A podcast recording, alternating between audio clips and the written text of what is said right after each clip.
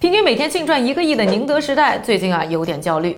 本来准备呢大刀阔斧的向美国、墨西哥扩张半场，但是计划貌似啊突然搁浅了。到底是什么在阻碍宁王制霸全球的道路呢？今天这个视频呢就带大家揭秘啊宁德时代和中国动力电池产业的成长和烦恼。收看前呢记得订阅我，商业侦探家不放过任何一个有猫腻的案例。宁王上周北美扩张放缓的消息，其实呢早有预兆。原本啊，宁德八月初呢就要宣布具体在北美办厂的计划，却临时决定推迟，有什么内情呢？有些报道称呢，是因为当时啊，美众议院议长佩洛西要去台湾。但其实还有一件同时发生的事情，和宁王的利益可能更加息息相关，那就是啊，美国八月通过的通胀削减法案。这个法案意味着。就此，美国就启动了撒钱推广电车的模式，贴钱带货电车。那对于包括宁德在内整个电车相关企业，按理说是个好消息。但是啊，从车厂到宁德等电池供应商，大家不但高兴不起来，而且都慌了，纷纷跪求改条款。为啥？因为表面上看呢，美国消费者每买一辆电车呢，就能拿到最多七千五百美元的减税，相当于是集体降到了百分之十到二十啊。但同时呢，这个政策呢有个附加条件，就是要在二零二四年，消费者买的车呢，只有电池核心材料达到至少百分之五十来自美国和盟友才能减税，而且这个比例要求呢，之后会越来越高。这就意味着直接限流了车厂和中国的生意。但要知道呢，现在和电车电池生产息息相关的稀土原料，全世界有百分之八十五呢是在中国加工。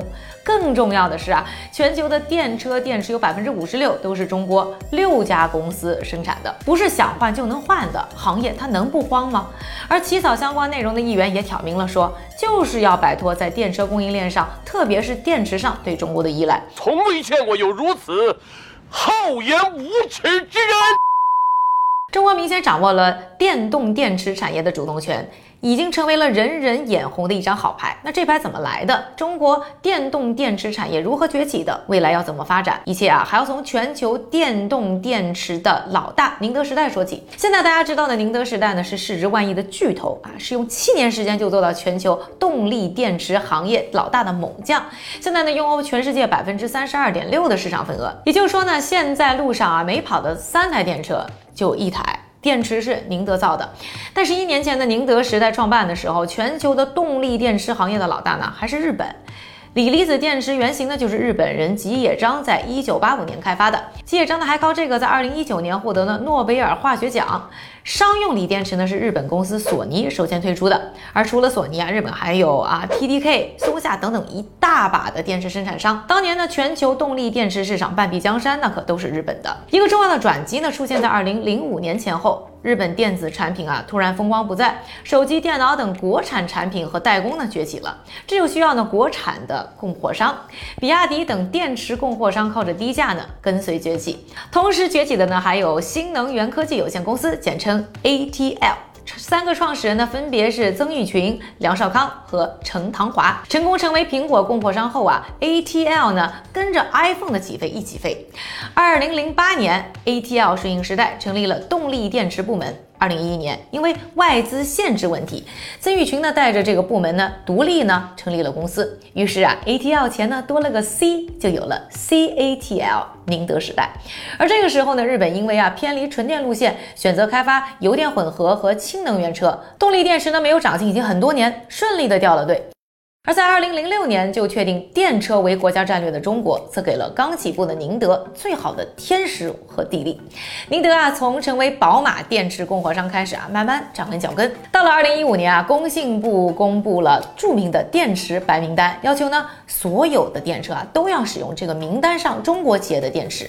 明德呢就在其中，虽然啊当时技术上呢和松下等国外企业呢还是有差距的，但是政策的保驾护航下，全方位快速追赶。在全球范围内呢，他们从什么德国博士等等一批高端企业呢招了一批专家，帮助呢提高产品的质量，慢慢拿下包括戴姆勒、福特、蔚来、上汽等等一票客户，并在二零一七年呢顺利成为了全球行业老大。在中国啊，他们的市场份额更是超过百分之五十。而在白名单政策执行的四年里啊，他们的规模和品质呢同时大幅提高。宁德的收入呢增长了四倍，成为呢电车爆发的最大受益者之一。中国快速的电车发展和政策确实给了宁德最好的市场和环境，但大家可能也要问了。中中国同行间竞争也相当激烈呀。要知道，在二零一七年，中国可有高达百家动力电车企业，但为什么偏偏是后起之秀的宁德脱颖而出，还超越了包括我之前介绍过的比亚迪这样的老将呢？成为中国电池产业崛起的领头羊呢？作为啊电池圈富二代，宁德本身呢就是踩在巨人 ATL 的肩膀上站起来的，这样的起跑线啊，估计找不到第二个。另外呢，当年在选择电池技术路线上啊，宁德算是赌对了，在更安全的磷酸铁锂和更高密度续航能力的三元材料中啊。比亚迪选择了前者，宁德选择了后者。二零一七年前呢，磷酸铁锂呢一统天下，比亚迪跑得更快。但是二零一七年安全标准调整后啊，三元材料很快成为主流，宁德时代厚积薄发，比亚迪啊意识过来已经来不及。只用了一年时间，宁德呢就超越了包括比亚迪在内所有的竞争对手。另外呢，宁德时代的经营思路呢也和比亚迪非常不同。比亚迪呢作为一家汽车公司，做电池的主要目的呢是给自己用，其次呢才是卖给别人。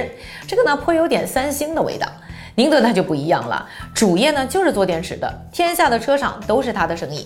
宁德呢还通过投资啊等等手段呢，从上游的矿产材料到下游的电车制造和储能设备，建立起了强大的垂直产业链。那就是宁德的快速成长呢，也给他带来了成长的烦恼。技术上呢，林志颖车祸后啊，让宁德吃到增长红利的电池技术的安全问题呢，又被冲到了风口浪尖，是宁德不能不面对的。竞争上，除了电池厂，之前呢，我们片子和大家介绍过的电车厂呢，也都纷纷下场，自己造起了电池，包括宁德的一票忠实用户啊。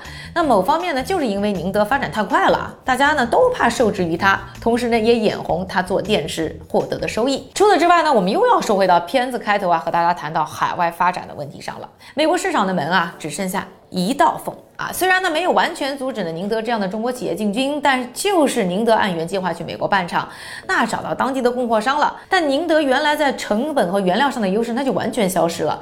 落地后啊，那也是凶多吉少。当然了，宁德生命力还是非常顽强的。美国通胀削减法案落地之后没多久，宁德呢已经转战欧洲，九月呢就宣布在匈牙利启动新的大型工厂。一周前，也就是十月中啊，他又拿下了美国大型的光储订单。